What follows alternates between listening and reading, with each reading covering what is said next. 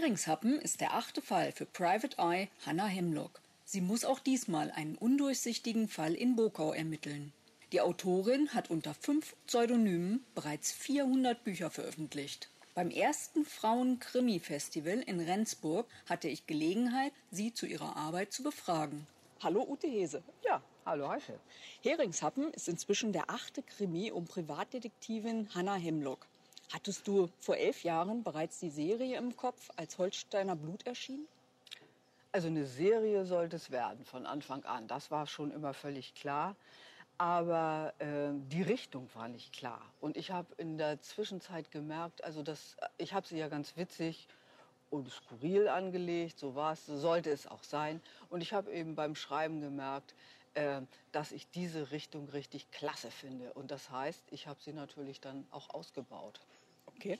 Und als Private Eye gestattest du Hannah ungewöhnliche Ermittlungsmethoden, als sie zum Beispiel einen Kommissar hätte. Wie planst du ihre Handlung?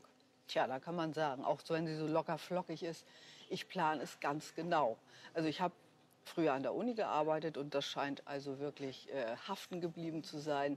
Ich mache eine Kapiteleinteilung, wie früher eine, ja, wie eine Gliederung, ganz eindeutig. Und vom Spannungsaufbau her halte ich mich dann auch dran. Also sie muss in Kapitel 5 das und das wissen, in 6 das und das. Das ist also so ganz stringent durchkomponiert. Es ist natürlich so, also wenn man schreibt, äh, ergibt sich natürlich auch noch was anderes und da lasse ich mir auch Freiheiten. Denn sonst, das wäre ja furchtbar, ist ja kein Wissenschaftsaufsatz. Ja. Ne? Aber ich finde so von der Dramaturgie her, von der, vom Spannungsbogen her, möchte ich es eben so haben, wenn man das Buch zuklappt, dass man hinterher sagt, ach, in Kapitel 2 hat sie gesagt XY und nun weiß man, aha. Ah, okay. So soll es einfach sein, ne? Und nach welchen Kriterien wählst du deine Schauplätze aus? Ja, einmal äh, was zum Hintergrund der Figuren passt, zum Charakter, aber auch natürlich zur Handlung. Und also was ich äh, nicht wollte. Ich wollte kein so ein gemütliches Dorf. Also es spielt ja an Bokau, das ist ein fiktives Dorf. Also so, so ganz cozy, so wie Miss Marple. Das wollte ich vermeiden. Und mit Miss Marple hat sie offensichtlich, offensichtlich nicht so viel zu tun, kann man sagen. Also danach, dass es einmal und dieses Dorf ist ein Straßendorf in meinem Kopf und hat keine Kirche, keinen Mittelpunkt, so dieses eben Englische. Äh, da wohnen einfach die Protagonisten. Ich mache das ganz sympathisch, hoffe ich doch. Aber mehr steckt eigentlich so nicht dahinter. Und ich lasse die gute Hanna ja äh, immer Bokau mal verlassen, weil der Kopf mal gelüftet werden sollte. Und das richtet sich schlicht und ergreifend danach, wo wir in Urlaub hinfahren. Und hast du einen kleinen Lageplan aufgezeichnet von Bokau? Habe ich, habe ich gemacht, um alleine natürlich dann nichts durch den Tüdel zu kriegen. Also so ist rechts in das Restaurant und links äh, der Shop oder Bäckerei oder sowas. Ja, habe ich. Aber wie gesagt, es ist ein Straßendorf und ohne diesen gemütlichen und das ist es ja immer englischen Charakter. Mhm. Und wo holst du dir die Inspirationen für die Fälle? Ja, einmal natürlich Medien. Also man ist mit der Zeit, ja, das sind ja nur über zehn Jahre, auch drauf geeicht, auf irgendwelche Sachen. Äh, da guckt man einfach drauf und weiß genau, Mensch, die kann ich gebrauchen. Und man muss auch sagen, also ich, wir wohnen direkt hinterm Deich. Das heißt, wenn ich mich ins Wohnzimmer setze, ist das absolut klasse, die Leute zu beobachten. Und es sind eben solche Situationen, wir haben eine Treppe direkt vor unserem Wohnzimmerfenster. Und wenn man da einfach guckt, wenn Eltern mit kleinen Kindern hochgehen, wie geht eine Frau mit so einem Stöpsel hoch, wie geht ein Mann? Eine Frau geht hinterher und passt auf, dass es nicht umkippt. Ein Mann geht voran, stellt sich auf den Deich und dann merkt man genau, dass er denkt, huch, da war doch was und dann dreht er sich um. Also so, das sind so Sachen und sowas macht mir enorm Spaß. Das sind Kleinigkeiten, aber auch wenn man auf der Leute auf der Bank, ich kriege das ja auch mit, die Urlauber, die sich auch streiten, einfach Stress. Und wenn man da so Mordmotivationen hat, wenn man das so ein bisschen hochrechnet, ja, dann ist ein Mordmotiv. Ich meine, im Normalfall natürlich nicht, das muss man sagen, sonst wäre der Deich von Leichen übersät. Aber so geht es eben einfach. Ja. Und deine Krimis sind ja immer spannend und auch locker flapsig, wie Hannah spricht, ohne dabei zur Krimikomödie zu werden. Testest du die Dialoge vorher mit einem Gesprächspartner? Nee. Also ich schreibe völlig für mich alleine. Ich habe aber das Glück, muss man wohl so sagen, mein Mann schreibt auch und der ist der Erstlektor. Und wenn ihm also was nicht gefällt, sagt er es sehr deutlich. Das ist, geht auf die Ehe manchmal. Also wir haben es gut im Griff. Aber es ist natürlich, ja, also diese, diese Lektoratsphase, die ist, die ist kernig. Also das muss man sagen.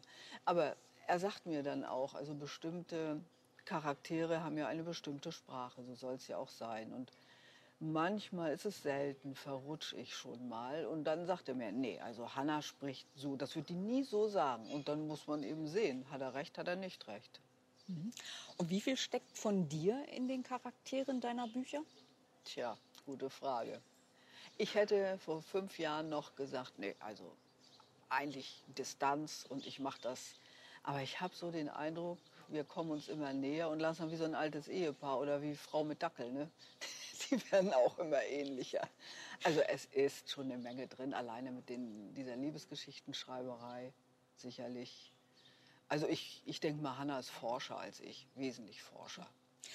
Und wenn man so viele literarische Morde begeht, muss man sich da manchmal in Gedanken im echten Leben bremsen? Nee, bei aller Ähnlichkeit. Also äh, das, äh, es ist einfach komplett getrennt. Also das eine ist Schreibtisch, das andere ist Leben. Mhm. Und im Studium hast du dich ja mit Ethik und Moral beschäftigt. Mhm. Ein paar deiner Figuren verstoßen ja gegen diese guten Sitten. Hm? Wenn man und, ein Wort dazu zählt, ja, kann man so sagen. Und setzt du dieses Element dann bewusst ein oder strömt das einfach so aus das dir raus? drin. Also ich habe mich dafür immer interessiert. Das ist sicherlich eine Charakterfrage. Und ähm, ich fand das immer spannend, das hat sich ja nicht geändert nach dem Studium. Das ist immer noch da. Es ist eine andere Umsetzung jetzt. Aber ich würde sagen, es strömt. Ja. Und in welchem Genre sprudeln die Ideen schneller? Liebesroman oder Krimi? Da ist die Antwort völlig eindeutig. Liebesroman. Und das liegt natürlich daran, äh, dass ich da Klischees bedienen muss. Also die Form ist ja praktisch vorgegeben. Sie lernen sich kennen und kriegen sich, oder sie, sie sind schon verbandelt, streiten sich und kriegen sich, aber sie kriegen sich ums Verrecken. Und daran habe ich mich zu halten. Sonst würde meine Agentin also einen Schreikrampf kriegen, würde ja gar nicht gehen. Die Kunst liegt darin, diese Form zu füllen. Also das muss man schon können. Aber die sind ja da, da muss ich ja nicht nachdenken. Und bei Krimi, da lege ich ja Wert drauf, ähm, was Ungewöhnliches zu haben, an Mordmethoden oder die Wege, die sie geht. Da muss ich schon ein bisschen mehr nachdenken. Es bringt aber auch um Ecken mehr Spaß, das muss man sagen. Also deshalb mache ich das ja auch so. Äh, die Hannah Hemlock, da haben wir wieder eine Ähnlichkeit, ähm, schreibt ja auch Liebesgeschichten wie ich. Und da sind immer so Passagen drin, kurze, wie sie sie schreibt, die würde ich im echten Leben nie loswerden. Die sind dermaßen übertrieben. Aber mir macht das als Autorin tierisch Spaß. Das mal so richtig bumm. Das ist, ja. Okay, und darfst du uns schon verraten, was wir als nächstes von Hannah lesen? Ja, also sie wird in einer sauteuren Seniorenwohnanlage ermitteln, wo es ein paar Tote gibt. Gut, das ist manchmal natürlich, aber mh, hm, sie ist misstrauisch und es geht also körperbetont dazu als in den anderen Fällen. Also ich habe mir war mal nach Action, um es mal so zu sagen. Und das habe ich dann auch gemacht. Ja, dann können wir uns ja darauf freuen. Das hoffe ich doch. Vielen Dank, dass du dir die Zeit genommen hast. Ja, danke auch. Vor zehn Jahren kam der erste Krimi mit Hannah Hemlock raus. Jetzt haben wir erfahren, was Ute Hese beim Schreiben am meisten Spaß macht. Die sauteure Seniorenwohnlage klingt nach vielversprechender Action.